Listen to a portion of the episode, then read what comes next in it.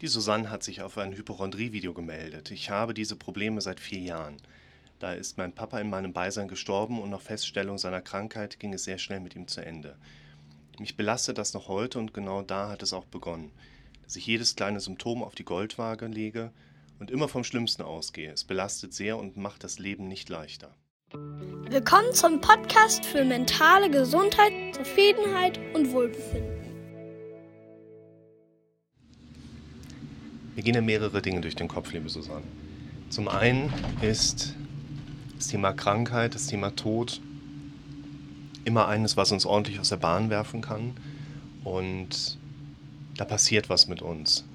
Mit jedem von uns. Mit dem einen mehr, mit dem anderen vielleicht weniger. Viele der Faktoren hängen ja auch immer von den persönlichen Begebenheiten, Umgangsformen mit ab. Ich habe mal ein Video gemacht zu der Fragestellung, warum bekommt der eine eine Angststörung und der andere nicht, obwohl wir ungefähr die gleichen Einflüsse haben, die gleiche Welt haben, in der wir ja letztlich leben. Ich verlinke es euch natürlich. Und bei dem Thema Tod vielleicht nochmal so eine Randnotiz. Es hilft unserem Kopf maßgeblich, denjenigen, der verstorben ist, im dürfte jetzt nicht generalisieren, so dass es immer zutrifft, aber es hilft uns häufig, den Verstorbenen nochmal tot zu sehen, weil es in unserem Gehirn nochmal so ein. Es macht einfach was aus, wenn wir sehen, der Mensch, wie wir ihn mal in unserem Leben hatten, wie wir ihn mal kannten, existiert in dieser Form nicht mehr. Da weiß man aus der Studienlage, das hilft uns. Ich finde, du hast ja jetzt keine Frage geschrieben, oder gestellt. Trotzdem würde ich darauf so ein bisschen eingehen wollen. Es ist häufig so, dass wir ein, ich nenne das ganz gerne, erstauslösendes Ereignis für uns reflektieren können. Der eine hatte das erste Mal die Panikattacke auf der Autobahn. Der andere hatte das erste Mal dieses Derealisationserleben beim, ja, jeder hat so seinen individuellen Hintergrund. Und bei der Susanne eben auch Beginn der Symptome im Hypochondrie-Kontext, im Kontext des Todes des Vaters. Und häufig ist das aber nur eine Illusion. Man könnte sagen, es ist eine, Illusion. Der Tod hat das nicht ausgelöst, aber durch den Tod sind vielleicht nochmal Dinge verstärkt worden oder auch Dinge stärker in den Vordergrund gerückt worden.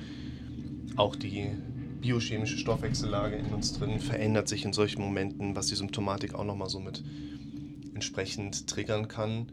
Und was meine ich mit Illusion? Eine Halluzination definiert sich dadurch, dass jemand was sieht, was nicht da ist.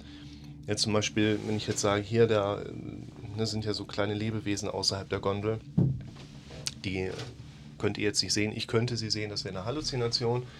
wenn ich hier kleine Kreaturen sehe und weiß, dass sie eigentlich nicht existieren, sprechen wir über Pseudo-Halluzination.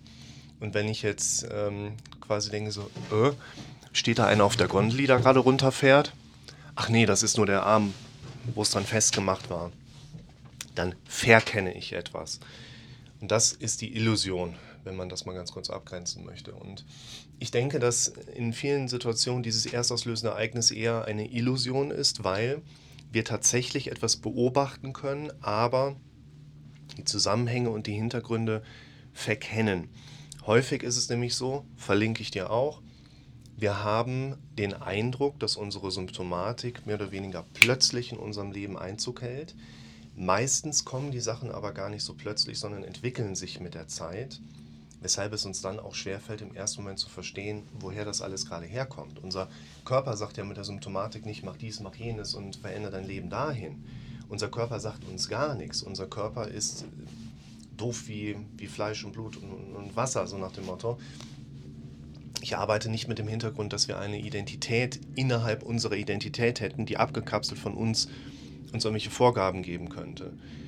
Unser Körper handelt immer rein intuitiv und macht das, worauf er programmiert ist, nämlich situativ irgendwie das Überleben zu sichern. Und unser Körper, der, der, der sagt uns nicht, mach jetzt dies oder jenes mit der Symptomatik, sondern das ist nur eine Benutzungserscheinung. So wie wir unseren Körper und unseren Kopf benutzen, haben wir entsprechende Reibungsenergie oder Betriebswärme und die spüren wir dann. Und unser Kopf, so können wir das aber interpretieren, sagt uns sinngemäß, mach bitte nicht mehr so weiter wie bisher.